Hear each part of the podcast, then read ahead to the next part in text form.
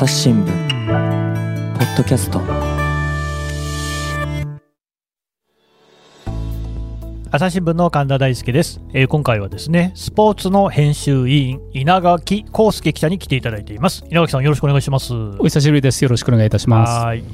まあ、稲垣さん来てるってことはですねやっぱり切っても切り離せないテーマがオリンピックということになるんですけれども、北京五輪パラ終わりましたですねあ私はオリンピック、北京のオリンピックの方を取材していたんですけれど、うん。まあ、やはり、なんていうんですかね、あの本当にバブルの中に閉じ込められてといいますか、うん。あの空港に着いていきなり PCR の検査がありまして、でそこで1回ホテルに行きまして、で陰性というのが分かって初めて、うん。えー取材に行けると。まあ、取材に行けるといってもですねあのメディアセンターと会場だけでいわゆるホテルの、まあ、道路を隔てた例えば食料品店だとかスーパーだとかにも、まあ、一切行けないというまあ、そういった形で、まあ、1ヶ月近くを過ごしていたので、まあ、これは生まれて初めての体験でしたね。もうその感染対策は徹底していたわけですか？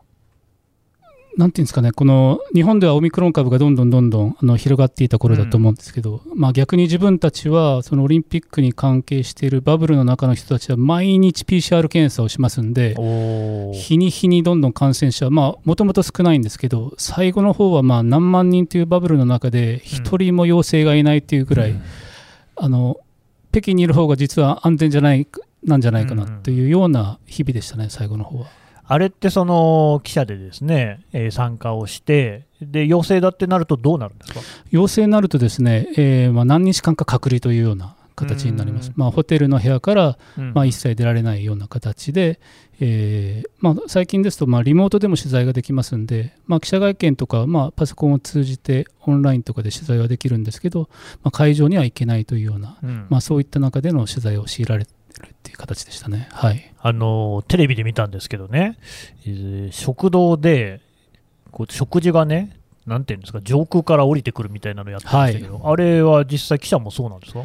記者もあのそこの食堂に実際あのなんか、まあ、天井から降りてくるようなシステムはあるんですけどあれでオーダーすると結構40分ぐらいかかったりしてね、長い、はあのまあ、テレビ局としてはちょっとあの絵になるんい、でますね。まあ、そこら辺をあの取り上げたりしていましたけど、まあ、自分たちは普通にレジに行って、えーそこで買うと。ああるんですね、それもね。はい、あのそれでしたら別にもう1分も2分もあのすぐ買えますんで、うん自分は試すことはなかったですね、あのシステムは。えじゃあ、そこは普通に人間が作って、人間が提供してるんですか？そうですね、あの普通にカウンターに行って、はい、中華料理であったり、うん。まあ、パスタであったり、まあ、サンドイッチであったり、まあ、そこのカウンターに行って、まあ、実際に、まあ、手袋をした人からそれをもらって、うん。えーレジで払ってという、はい、そんなシステムでした。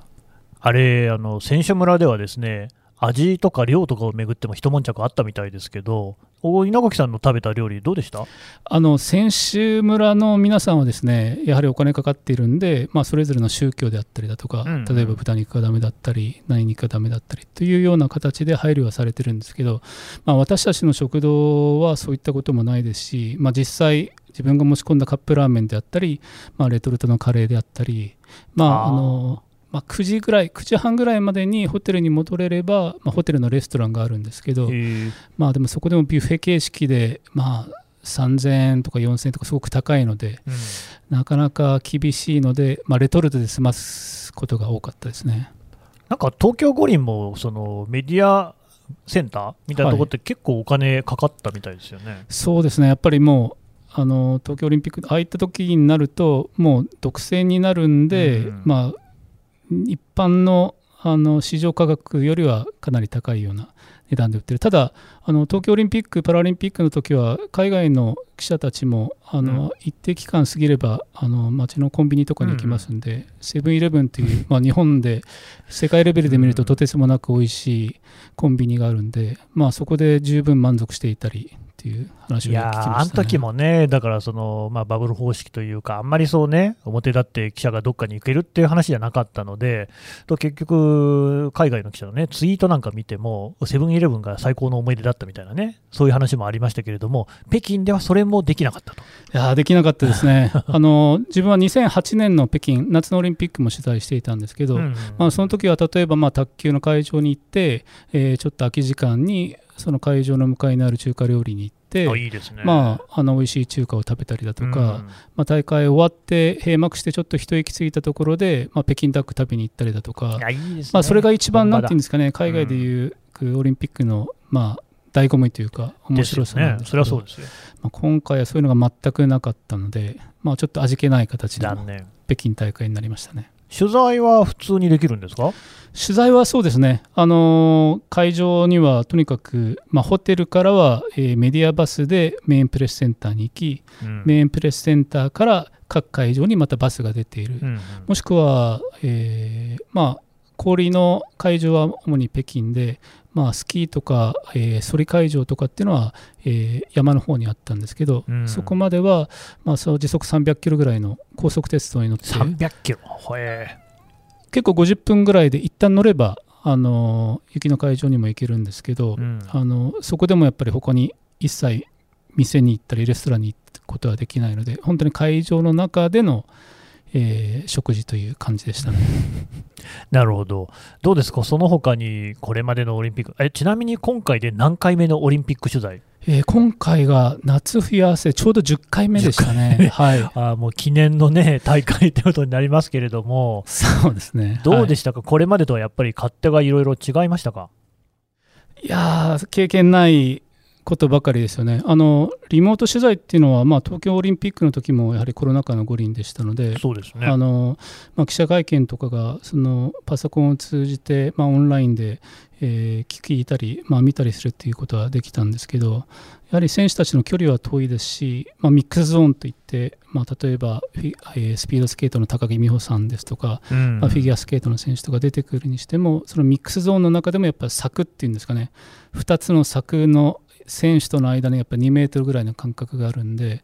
えー IC レコーダーを手渡してボランティアの人に持ってもらってっていう形なんですけどやっぱり距離感は感じる取材になりましたね。ああそうですよね、当然距離はあるんでしょうけれども、まあ、それでもこういろいろなことを聞いたりっていうことは一応はできると。そうですね、はい、自分たちで質問をして、えーうん。それに選手が答えてくれるっていうのは通常のオリンピックと変わらなかったですね。なるほど、で、まあ、そのオリンピック終わってからですね、まあ、結構時間も経ちましたけれども、はい。振り返ってみて、どうですか、こう稲垣さん、一番こう印象に残っていることなんて、なんでしょう？一番はやはりあのフィギュアスケートのワリアー選手のドーピング騒動ですかね。これね、いや、はい非常に日本でもね、大きな話題になりましたけれども、実際、その現地で取材されていて、どうでした？まあ、やはりあ一番驚いたのは、まあ、ワリアー選手がこのドーピングの問題で出た、えー陽性反応が、まあえー去年の12月のですねロシアの大会で出たんですけど、まあ、通常でしたら、まあ、ドーピングが陽性になったら、まあ、出場できないっていうのが、まあ、これまでの流れなんですけど、うんうん。まあ、彼女が15歳だったということで、まあすえー WADA っていう、まあ、世界反ドーピング機関の規定で16歳未満いわゆる15歳っていうのは要保護者という扱いになるので、うん。えーすぐには出場停止というのにならないので、まあ、かなりごたごたしたというのが、えーああ、そういうことだったんですか、現状あれは。はい、要保護者って、要するにまだ子供だっていうことですかね。そうですね、だ要保護者で判断ができないので、うん。えー即失格という形ではなくて、えー検責という形でもあり得るという、まあ、そういった中で揉めていて、まあ、結局彼女は出るわけなんですけど、うん。えーまあ、フリーではあの何事もなかったように彼女は、まあ、演技の後涙は見せたりはしていましたけど演技には、えーそれほど影響はなかったんですけどフリーでは本当に転倒しまくってですね、うん。ああの彼女が出た方が逆にかわいそうだったのかなっていういやー、あれ、本当にね、ちょっと見てらんないなっていう、テレビで見てただけですけれども、はい。SP の方はね、1位で、あーやっぱりこう、気丈だなって思ってたんですけれども、はい。15歳ならではなのか、こうフリーの方では本当にあの転倒があったりとかですね、だって、あれですよね、普段は絶望ちゃんとかってあだ名なわけでしょ、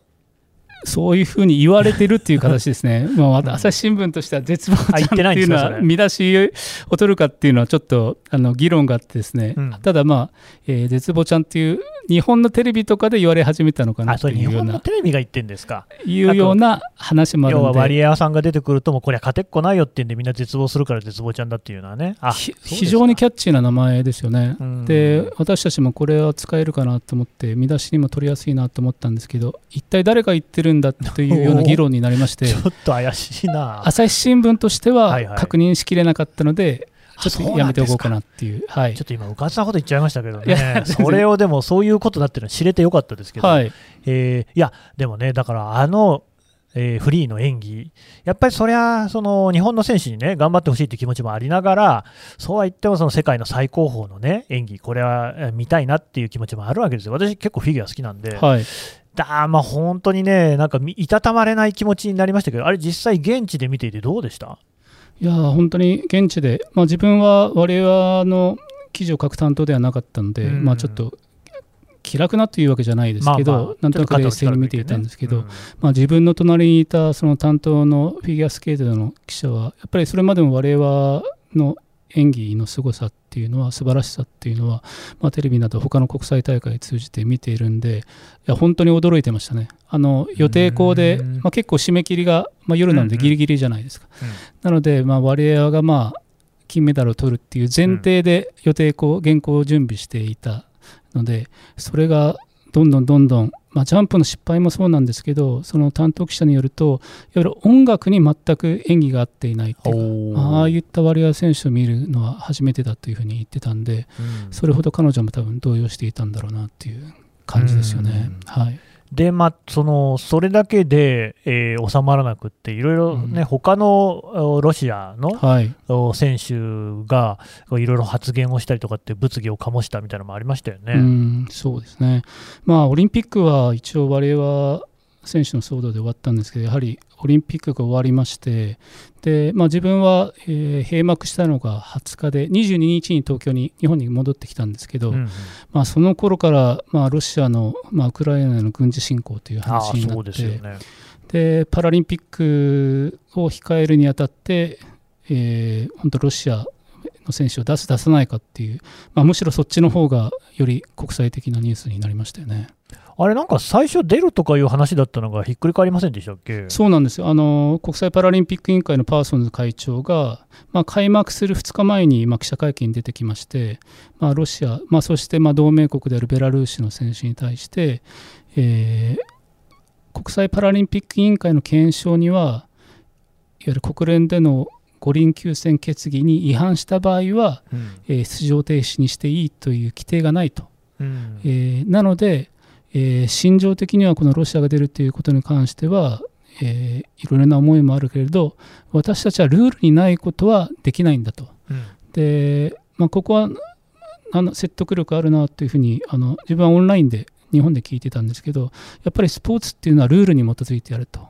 ルールがあってフェアに戦うのがもうスポーツっていうものの持つ価値だと。うんえー本当に今のウクライナの皆さんの気持ちを思うと、えー私は本当に、まあ、同情するっていうか、えーとても私には考えられない思いをされているんだと思ううんというふうにパーソンズ会長は言いつつただ私たちがルールにないものルールをねじ曲げてロシアを今除外することはできないというふうに3月2日の時点では言っていてそれなりに説得力のある、うんあのえー言い方だなというふうに聞いていましたね。そうですね、まあ、その一つの正論かなと思うんですけれども、それがなんでひっくり返っちゃったんですか？それがもう16時間後、本当に一夜明けて、うん。えーまた記者会見を、まあ、国際パラリンピック委員会開くわけですけど、まあ、そこで出てきたのが、やっぱりロシア、ベラルーシの選手たちも選手村に入ってくる、そういった中で、やっぱり選手村の空気っていうのが非常に険悪なものになったと。まあ本来はもう世界中のアスリートたちが一つの選手村に集って交流する、まあ、それが、まあ、ある意味オリンピックの一番いいところ、まあ、東京もそうですけど1兆何千億円もかけてそれでもここで一堂に集うことで、まあ、国籍だとか肌の色とか関係なしに、えースポーツを通じて交流するっていうのがオリンピックの良さなんですけど、まあ、非常に、まあ、ロシアの選手に対して敵対心っていうわけじゃないですけど非常に険悪な空気がその選手村の中で出てきた、うん。まあ、おそらくそれは、まあ、IPC 国際パラリンピック委員会の言い方だったんですけど、まあ、おそらくいわゆる西側の政府からそれぞれのパラリンピック委員会の選手団に、まあ、ボイコットをすべきなんじゃないかというような、うん。まあ、ある意味の圧力はあったというふうに聞いていますね。うん。まあ、実際、まあ、イギリスですとかカナダですとか、まあ、母国で、まあ、政府関係者が、まあ、ボイコットを、えー出させるべきでないと、ロシアを出させるべきでないというような、えー、働きかけというのを、まあ、IPC に対してするということもあったので、まあ、そういった中で、このままロシア、ベラルーシを出すと、大会そのものが成り立たないという、まあ、そういった危機感の中で、もうやむを得ず苦渋の決断で、まあ、両国を除外したというのが、まあえー、いきさつだったと思いますね。えそうすると、もう例えば仮の話ですけれども、はい、そのロシア、ベラルーシをこのまま出せば、うん、えー、欧米中心に、他の国が逆にそのパラリンピックに出なくなっちゃうっていう可能性があったってことですかね。間違いないと思いますね。ははやはりそのルールにないことはできないという、あれほど言って、うん、まあ、それが1日も経たずひっくり返るっていうのは、まあ、相当な圧力で大会がもう開けないんじゃないかっていう、まあ、危機感による苦渋の決断だったというふうに思いますね。でもそうなると逆にそんなに強く言っていたことのね、さっきまで言ってた理屈と違うじゃないかって話にはならないんですか？あの筋は通らないですよね。おそらく、まあ、それがあの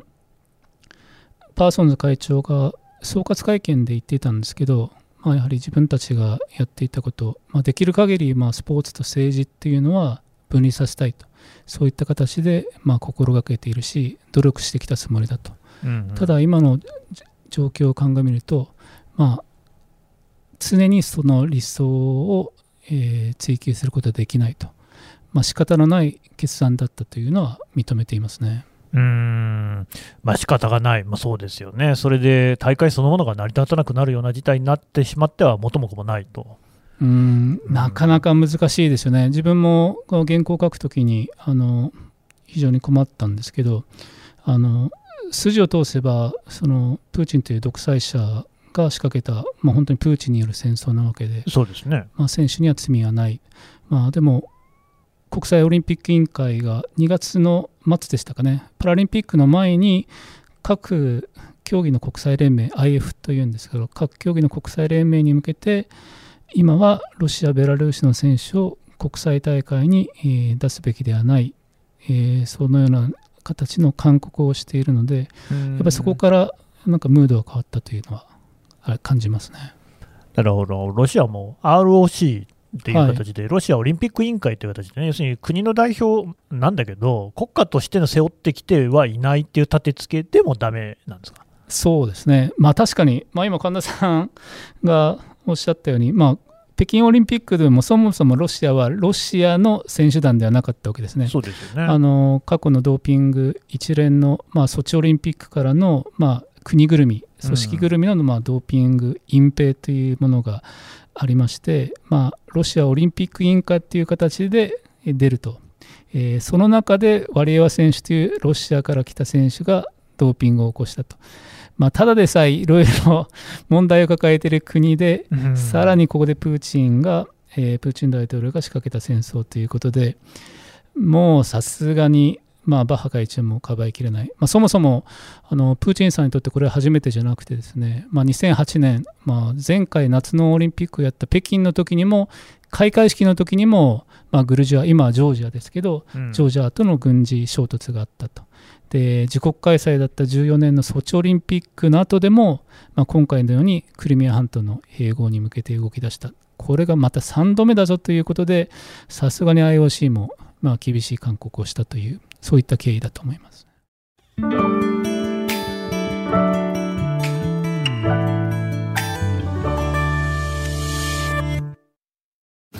ながら聞きできるポッドキャストって私の生活スタイルにちょうどいい朝日新聞のニュースレターに登録すると編集者が厳選したニュースがメールで届くよ。思いがけない話題にも出会えるよね。ちょっと新しいニュースの読み方。朝日新聞。ただこれ、まあ、難しい過去にもね、オリンピックっていうのは、そういうその政治のですね対立の舞台、矢面になってきたっていう経緯はあって、まあ、一番有名なところではね、モスクワ五輪なんかにですね、はい、えー、アメリカや西側諸国で、ね、日本もだから、選手は参加できなくって、はい、で山下さんなんかね、涙を流したっていうこともありましたし、うん、えー、逆もあったわけですよね、ロサンゼルスでしたっけね、出られないというね、はい、だからそれは東の方は出られないと。うんかと思えば、ですね、えー、ピョンチャン五輪の時なんかには、ですね北朝鮮のこう応援団があ、韓国の応援なんかもして、統一旗を掲げてなんていうね、融和を思わせるような、こんなのもあったと。でまあ、いろんなこう事情があることは分かるんですけれども、せめてスポーツの場くらいですね、その国離れて、国籍離れてですね、えみんなでやるっていうわけには、しかしなかなかいかないんですかね。いやこれは本当に、まあ、今も自分いろいろ、まあ、そのそういったテーマで原稿を書くときは本当に悩みますね。あのまあ、1980年、まあ、東西冷戦の時に、まあ、まずえー、カーター大統領が、まあ、ソ連が、まあ、アフガニスタンに侵攻したことで、まあ、ボイコットをしましたと、うんうん、そして4年後のロスオリンピックでは、まあ、その仕返しという形で、まあ、ソ連はじめ、まあ旧まあ、共産圏の国々の一部が不参加をした。でもそこで、まあ、政治家が学んだのは、オリンピックをボイコットしても、政治としてのメリットはあまりなかったと。まあ、だからその教訓からその後はこういった形でのイデオロギーによるボイコットっていうのはなくなったわけなんですよね。うん、だから自分も、えー、そういったのも過去のもので、まあ、スポーツはある程度、えー、政治からその参加不参加という形では自由でいられるのかなと思ったんですけどやはり今この SNS で自分もツイッターであったり今日本のテレビもそうですけど日々マリオポリですとか、まあ、ウクライナで全く罪のない市民がその、空爆を受けて亡くなったり怪我をしていると、で例えば元選手、まあ、テニスの錦織圭選手のライバルだった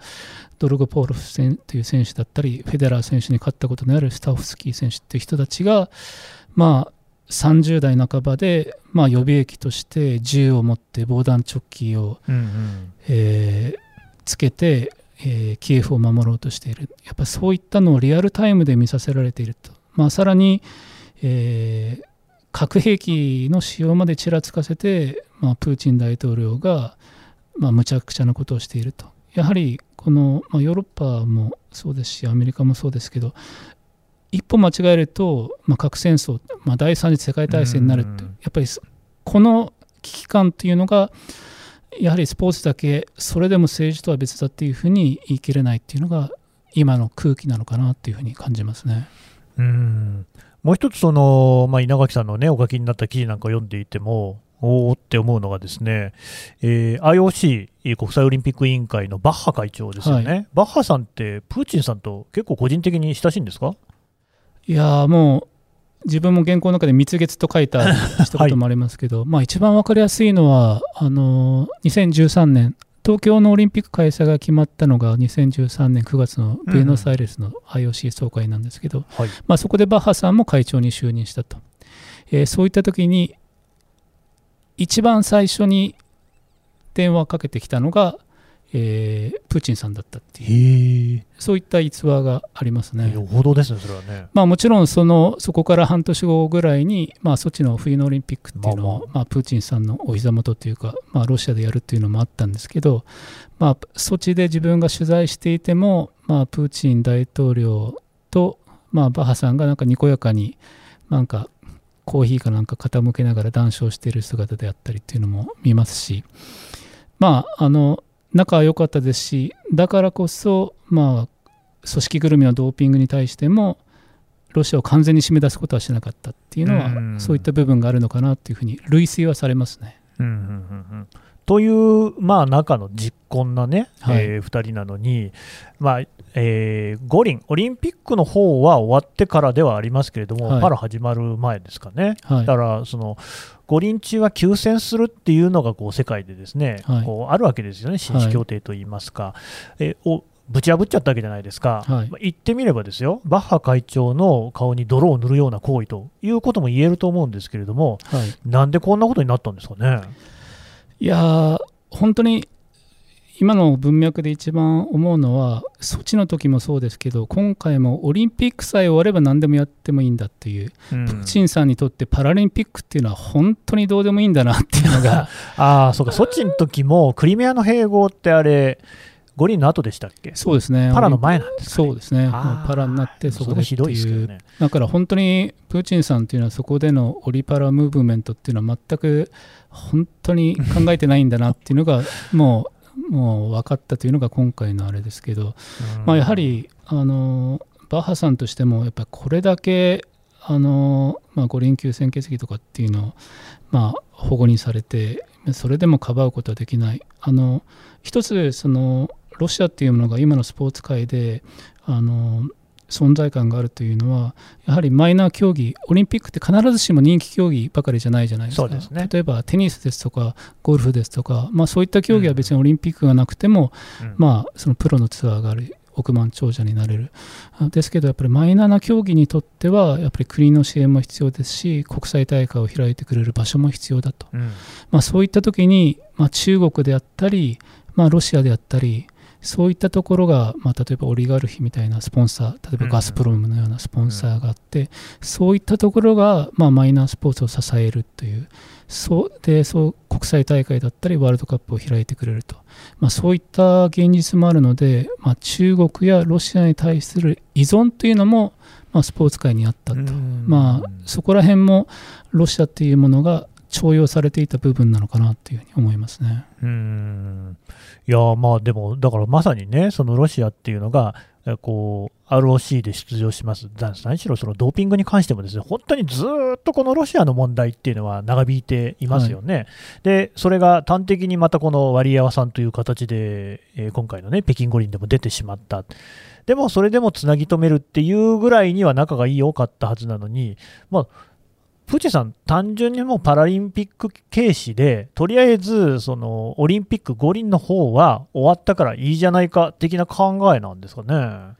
まあ、プーチンさんに直接何か質問したことがないんですけど、まあ、あの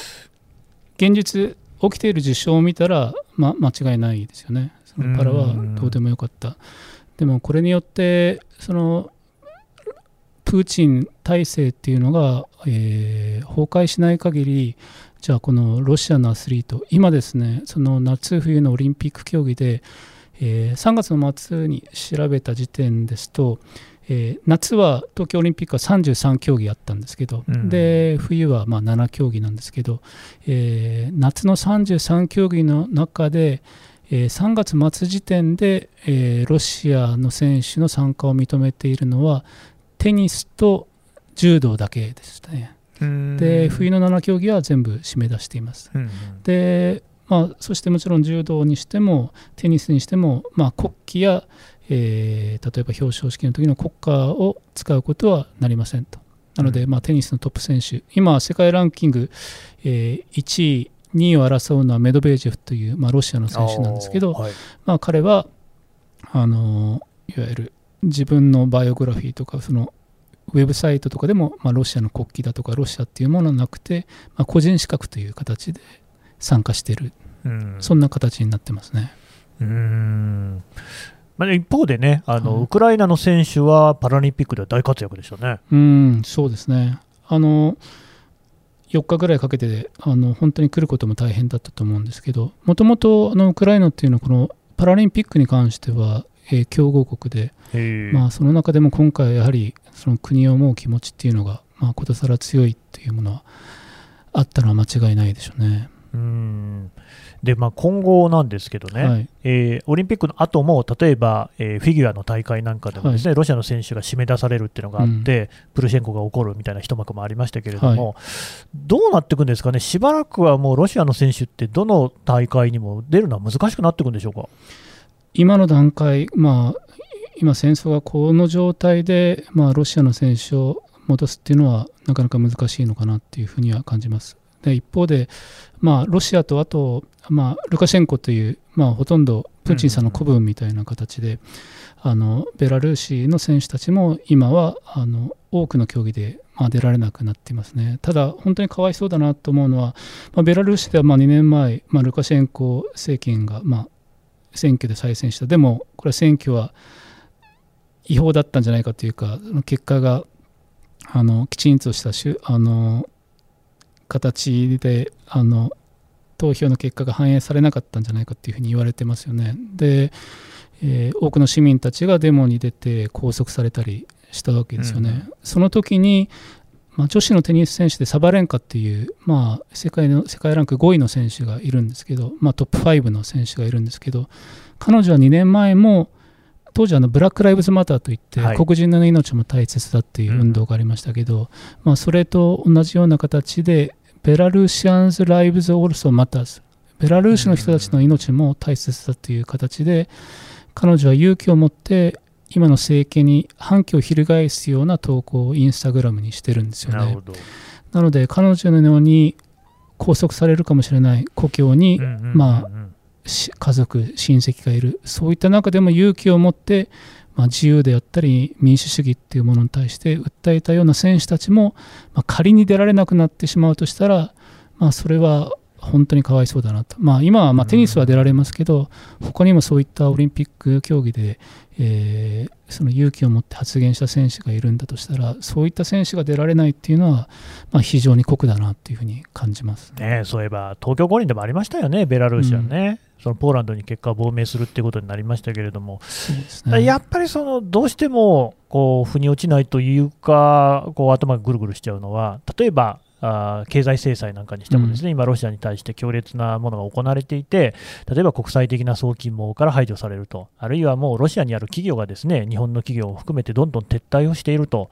いう中で、ただ、一番苦労するの市民なんですよね。別にプーチンさんじゃないわけじゃないですか。このスポーツの問題に関しても、スポーツをやっているロシア人には、僕はそのまあ全員は知らないですけれども、特に非はないと思うんです。その人たちがスポーツをやる権利を奪ってしまっている。で、えープーチンさんは別にそれで痛くもかゆくも多分ないでしょ？どうもそのあたりが何かこう、釣り合わないというか、なんかこう、閣下総用というか、この辺どうなんでしょうね？あまさに、まあ、不条理そのものですよね。うんあのまあ、選手でいうとあの3月にカタールに出会ったあの体操の大会であの表彰台に上がったロシアの、まあ、20歳の選手があの Z マークをつけて表彰台に登ったっていうあそうですか。一件があって、まあ、その時優勝したのがウクライナの選手へで、ーその一緒にいわゆるロシアのマーク、あの3色のロシアの国旗の紋章を隠すために Z のマークを貼り付けて表彰台に上がってですね、うん。まあ、炎上して、うんでそこで国際体操連盟の、まあ、倫理財団というところで、まあ、事情聴取を受けることになったんですけど、まあ、あの国際体操連盟の会長はあのオリンピック競技で唯一日本人が会長の渡辺守成さんという人が国際体操連盟の会長なんですけど、あほうほうほすぐ電話したんですよ。森成さんあの渡辺会長に電話してあの体操国際体操連盟はその時は2月末に IOC が排除の勧告をしていたんですけどもう大会の準備でロシアの選手たちがドーハに入ってましたんで、まあ、この大会までは出させてあげようとうん。いう形で出場を認めていたにもかかわらずこの Z マークで表彰台に出てきたんでうんどうですか？正直裏切られた感じですか？っていうふうに率直に聞いたらいや裏切られたっていうよりやっぱり悲しいと。うん。いや悲しいですか？いややっぱりそのスポーツを通じてこうやって新たな憎悪っていうのが生まれてしまう。うん。これでまた、まあ、分断っていうのを招くことになると、まあ、本来スポーツっていうのはいろんな交流を通じてルールの中でおな切磋琢磨するっていうのがスポーツの良さなのにそのスポーツで新たな憎悪が生まれるっていうのは悲しいって。でこの若い選手があのロシアに帰った後もロシアトゥデイでしたかね。またほうほう。まあ、ロシアのメディアで、えーまたこういったチャンスがあったら私は同じことをするみたいな形で、まあ、堂々と喋ってるんですね。うん。でもあんなこと言ってますよ、うん。森成さん、あの渡辺会長っていうふうに聞いたら、いやでもあれは本当に彼が自分の思いでやってるかどうかは分からない、まあ、もしくは、まあ、いろんな情報統制の中で、そういったような形の教育を受けてるのかもしれないと。まあ、自分は正直何が真実か分からない。で、まあ、渡辺会長はロシアとのパイプもすごくあるので、まあ、あの今ではあの定期的にちゃんと連絡を取ってるらしいんですけど、やはり相当情報統制っていうのは進んでいて、うん本当に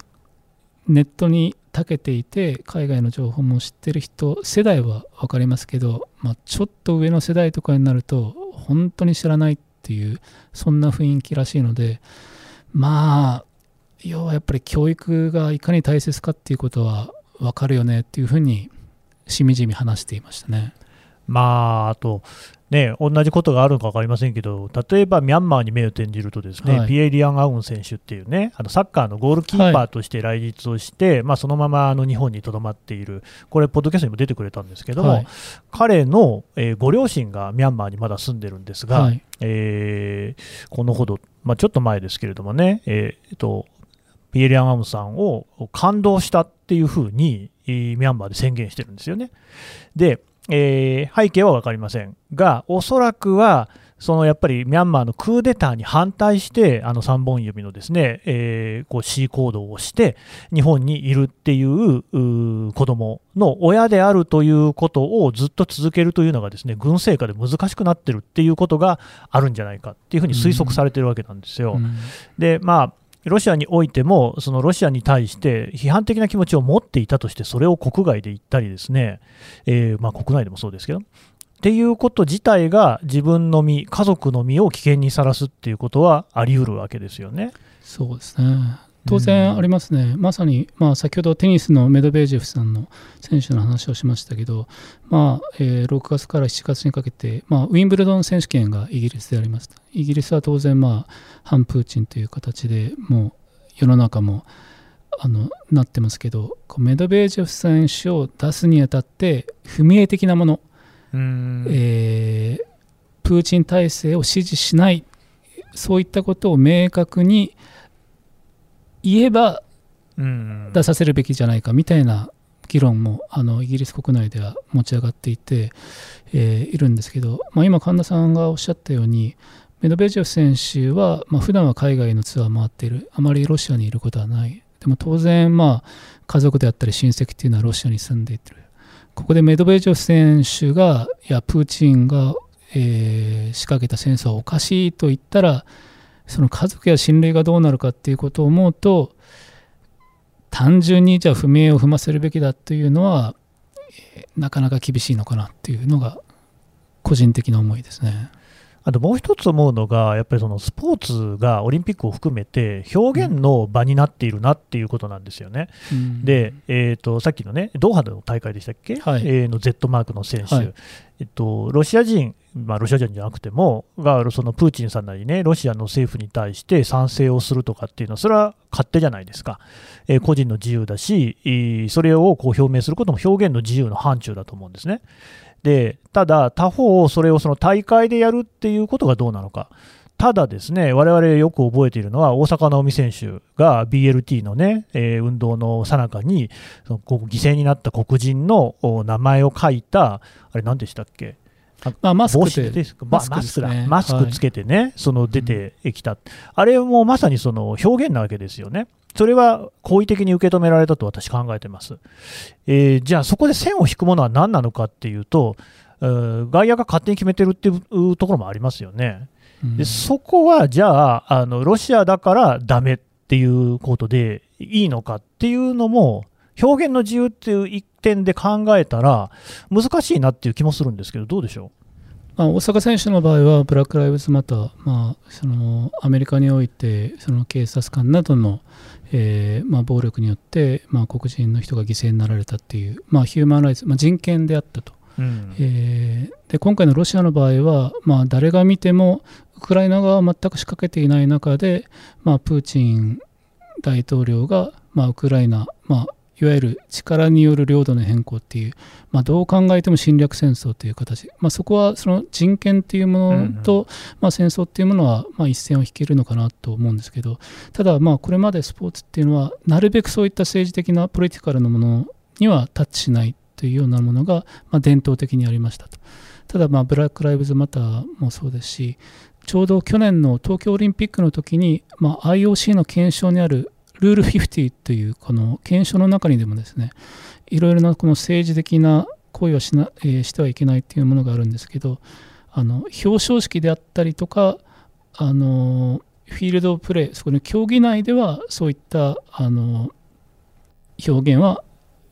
控えましょう。ただ、まあ記者記者会見であったりだとか、自分の SNS のところでは、えーやっても構いませんよという形で緩和されていると。まあ、昔に比べて、まあ、1968年メキシコオリンピックの時に、まあ、アメリカの黒人選手たちが表彰台で拳を振り上げたものもありましたけどあーブラッ、クパワーサリュートですね。あれ以降、アスリートたちっていうのはなるべくせ政治っていうものから離れた中でいたんですけど、まあ、先ほどの大坂なおみ選手も含めて最近はやはりソーシャルなアスリートっていうんですかね、やっぱりアスリートっていうものが持っている力、まあ、特にこの SNS っていうものが発達してきてそれぞれがまあ Twitter であったり Instagram であったりいろんな個人で発信できるようになったと、まあ、そういった時代におけるアスリートというのはこの世の中にもコミットしていくと。まあ、大坂なおみ選手のようにまさにジェネレーション Z の世代の人にとっては自分が持っているリソースを世の中のためにその世の中を良くしようっていうために使うっていうのは非常に当たり前になってきていると、まあ、そういった中でこの表現の自由スポーツにおける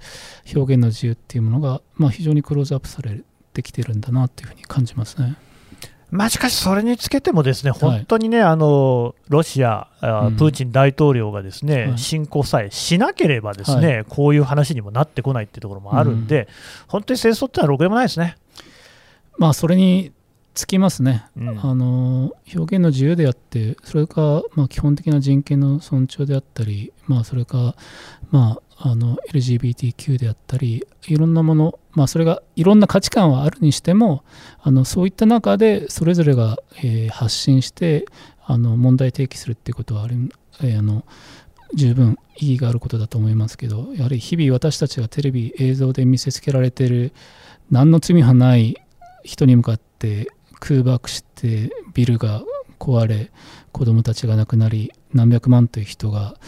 えー国外に出るって、まあ、これは異常なので、まあ、これは止めなきゃいけないだから本来は国家の責任をアスリートに課すのは国だけど一刻でも早く止めるためには何もなかったことにはできないっていうのが今のうん国際スポーツ界のスタンスなんだろうなと思いますね。いや、本当にね、早く平和になってほしいですね。はい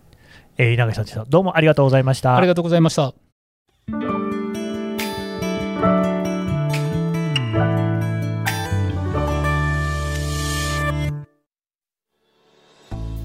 はい、えー稲垣康介編集員のお話を聞いてきました。さてね、稲垣さん、こういった関係の記事もいろいろ朝日新聞デジタルで読めるということですね。はい、あの